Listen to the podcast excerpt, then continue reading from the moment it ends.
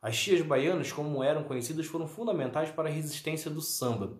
Uma, em especial, foi determinante para o sucesso, que é a tia Ciata, que cedeu a sua casa para a composição dos primeiros sambas.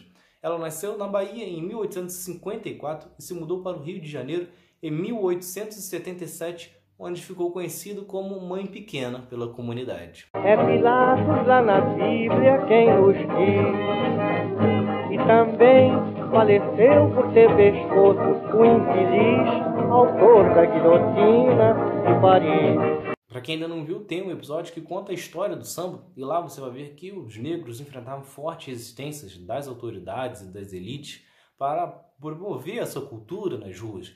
E então eles tiveram que se recorrer aos terreiros das tias baianas. E aí que entra em ação a tia Ciata, que assim como outros da comunidade do samba, sai da Bahia e vai para o Rio de Janeiro trabalhar nas lavouras de café. Só que com a abolição em 1888, eles acabam saindo e ocupando as áreas centrais do Rio de Janeiro.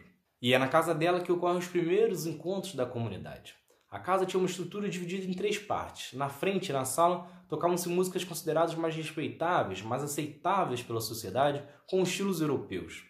Na parte de trás era destinada ao samba, enquanto nos fundos ocorriam as atividades religiosas. O local era bem protegido, pois além de ser privado e ter essa estrutura com samba um pouco abafado pelas músicas tocadas na frente, mas também porque Tia Ciata era casada com João Batista, que era trabalhava no gabinete do chefe da polícia do Rio de Janeiro. Foi na casa de Tia Ciata que em 1916 Ernesto dos Santos e outros compositores fizeram pelo telefone, que depois iria ser registrado na Biblioteca Nacional como o primeiro samba do Brasil. O samba ainda conta com muitas outras mulheres importantes, como Madrinha Eunice, que foi a primeira presidente de uma escola de samba, Dona Ivone Lara, Bete Carvalho, Alcione, entre tantas outras. Mas o posto de mãe do samba certamente fica, por causa disso tudo, com Tia Ciata. Já a casa fundamental para a história do samba ficava na rua Visconde de Itaúna, no centro, mas que foi demolida em 1942 para a abertura da Avenida Presidente Vargas. Tia Ciata havia morrido